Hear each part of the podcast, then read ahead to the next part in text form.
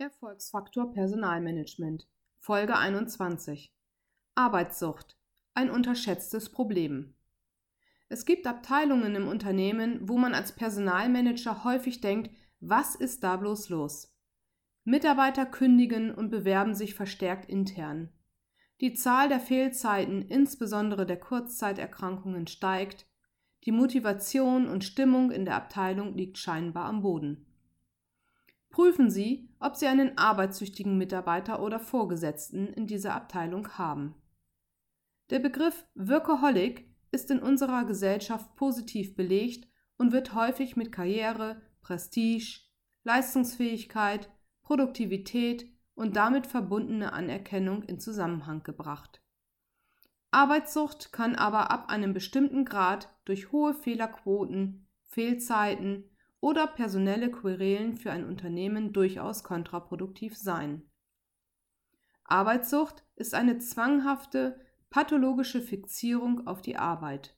Aus unternehmerischer Perspektive erbringen Arbeitssüchtige bis zu einem bestimmten Grad einen positiven Nutzen für Unternehmen.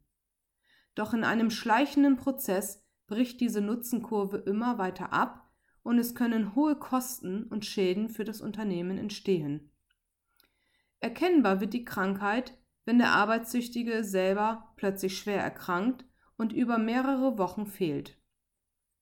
Typische Krankheiten sind Herz-Kreislauf-Beschwerden, Blackouts, permanente Erschöpfungszustände, Stimmungsschwankungen, Geschwüre oder Rückenschmerzen. Neben den Personalkosten entsteht ein wirtschaftlicher Schaden, da der Betroffene nicht mehr wertschöpfend tätig ist. Je exponierter die Position, desto höher das Schadenspotenzial. Latente Folgen der Arbeitssucht drücken sich im Gruppenklima aus. Kollegen werden mit einem Arbeitsverhalten konfrontiert, welches zur dauerhaften psychischen und physischen Belastung werden kann. Arbeitssüchtige charakterisiert, dass sie nur schwer Aufgaben delegieren können und durch ein ausgeprägtes Kontrollverhalten anderen gegenüber auffallen. Sie sind Perfektionisten und erheben diesen Anspruch auch gegenüber Kollegen.